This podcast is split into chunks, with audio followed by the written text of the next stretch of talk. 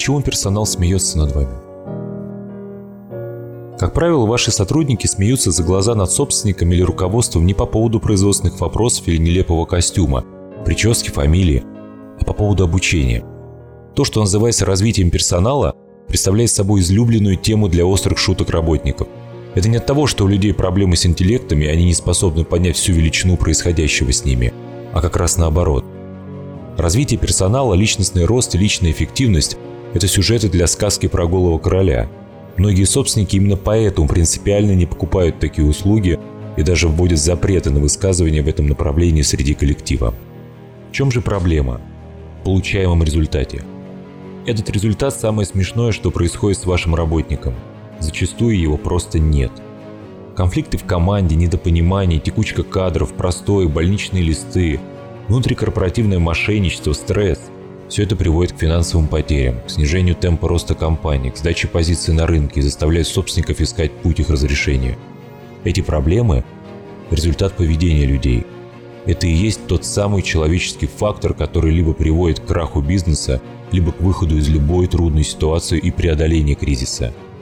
Нельзя не понимать, что предприятие работает лишь тогда, когда на него пришел человек и приступил к своей работе. И при этом ваш работник живой, в отличие от станка или компьютера он способен переживать. Удовлетворенность своим трудом и работодателем играет решающую роль в мотивации персонала к работе, в том, будет ли работник следовать вашим целям и делать это добросовестно.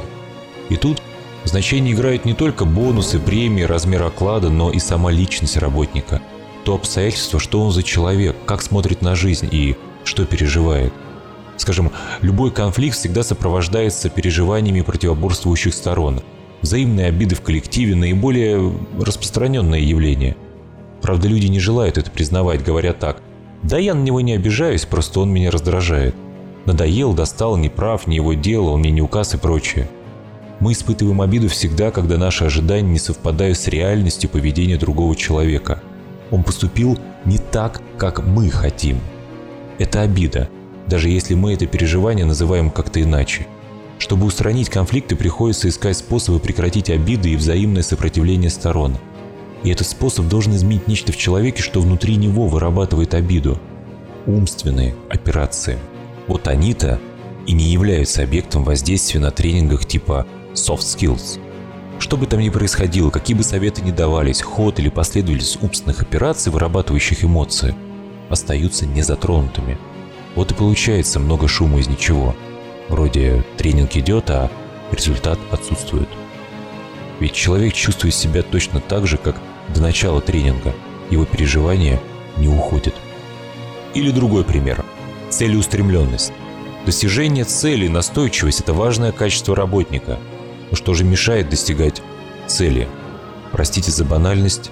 Страх. Страх представляет собой предвидение неприятного переживания. Сами события нас не страшат, но боимся того, как мы себя при этом будем чувствовать. Предвидение неудачи или стыда или вины есть предвидение неприятного переживания. Когда ваш сотрудник думает, что он или весь отдел не смогут чего-то добиться, то эти мысли приводят к избеганию цели – потому что такие мысли – это его страх. Сам сотрудник при этом уверен, что ничего не боится. Тем не менее, это не так.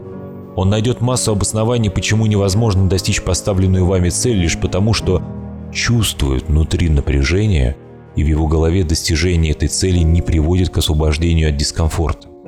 Сделать сотрудника целеустремленным можно лишь изменив его привычку, в уме предвидеть неприятности – то есть изменить ход его мысли. Принудительно эти изменения не происходят, поскольку представляют собой автоматизм.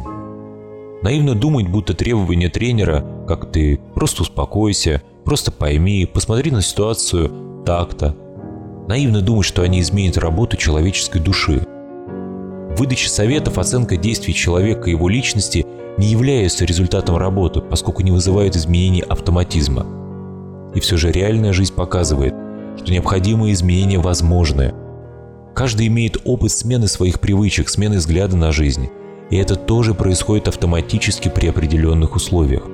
Поэтому люди стремятся изыскать возможность своими внутренними силами вызвать изменение хода своих мыслей и отношения друг к другу, что совершенно справедливо. Наладив работу души, мы получаем возможность перестать переживать и начинаем мыслить трезво. И тут часто приходится слышать серию вопросов. А это возможно? А этот результат будет сохраняться? А не будет ли насилия над собой насколько это безболезненно? Каким бы невероятными сейчас вам не показались ответы, но да, это возможно, безболезненно и навсегда. Психологи и специалисты вокруг психологии приучили вас к мысли, что результат достигается путем сложной, болезненной работы над собой, путем утрамбовки своих эмоций в себя с помощью силы воли и его необходимо постоянно поддерживать регулярными тренингами, что больше походит на издевательство, чем на психологическую помощь. Это превратилось в устойчивое мнение потребителя и в крайне негативное отношение к психологам, в сопротивление всяческим занятиям с ними. Что ж, мы предлагаем вам сменить его. Мы предлагаем познакомиться с технологиями, которые способны изменить последовательность умственных операций без насилия над собой. Если вы испытываете обиду или страх, или гнев, или любое неприятное чувство ежедневно, это не значит, что психика повреждена и требует обязательно лечения. Напротив, эти неприятные эмоции – результат нормальной работы психики. Просто все болезненные переживания – результат сравнения в уме двух образов – того, как должно быть, с тем, как есть на самом деле. Разница лишь в направленности образов. Для того, чтобы взять под контроль свои мысли, требуется всего лишь ваше внимание, а не воля, и тем более не требуется принуждение к себе. Использование функции внимания особым образом позволяет сменить автоматизм работы ума – убрать один и поставить другой по вашему желанию. Такая работа не нуждается в огласке, ничего не придется обсуждать с группой. Главное – выполнять в уме необходимые действия и следовать нашим инструкциям.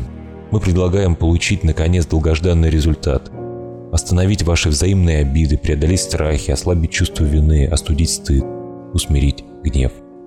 Знакомьтесь, Сенат Бизнес Тюнинг. Настрой свою реальность.